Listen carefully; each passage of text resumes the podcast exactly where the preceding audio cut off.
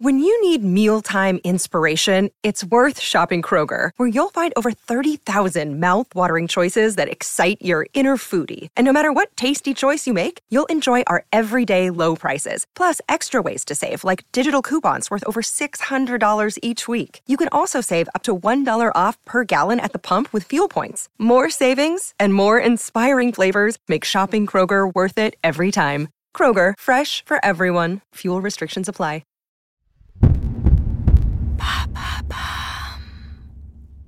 La course à pied est-elle bonne pour nos os? Merci d'avoir posé la question. On entend souvent que la course à pied est risquée pour notre squelette, qu'il s'agisse de notre colonne vertébrale, de nos genoux ou de nos os en règle générale. Pourtant, plusieurs études scientifiques semblent tordre le cou à certaines idées reçues.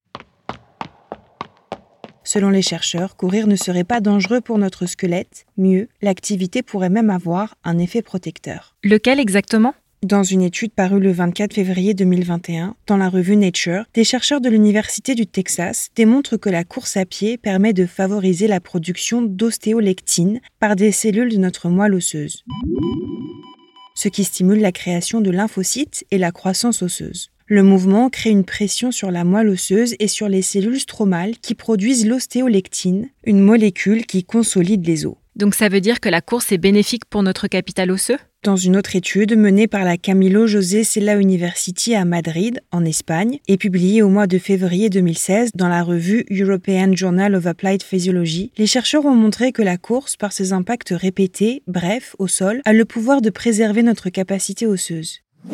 Ils ont effectué un test sur trois groupes différents. Le premier courait le marathon, le second le semi-marathon et le troisième était composé de sédentaires. Résultat, en analysant le calcaneus, un os situé au niveau du talon, ils ont remarqué que ceux qui couraient le marathon avaient un calcaneus avec une meilleure densité osseuse que les autres. Les résultats ont montré que les coureurs d'endurance présentaient un indice de rigidité supérieur à ceux du groupe sédentaire, a indiqué la scientifique qui a mené l'étude, Béatrice Lara. En fait, plus la distance est élevée et plus les os sont en bonne santé.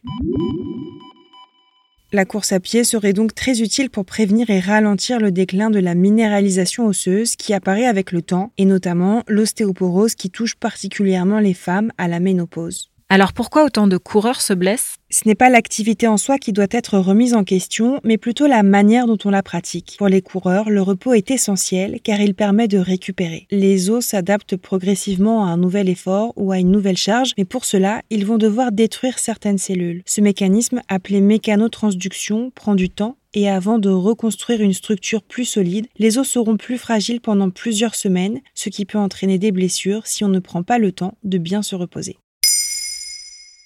Maintenant, vous savez, un épisode écrit et réalisé par Olivia Villamy. Ce podcast est disponible sur toutes les plateformes audio. Et pour l'écouter sans publicité, rendez-vous sur la chaîne Bababam Plus d'Apple Podcasts.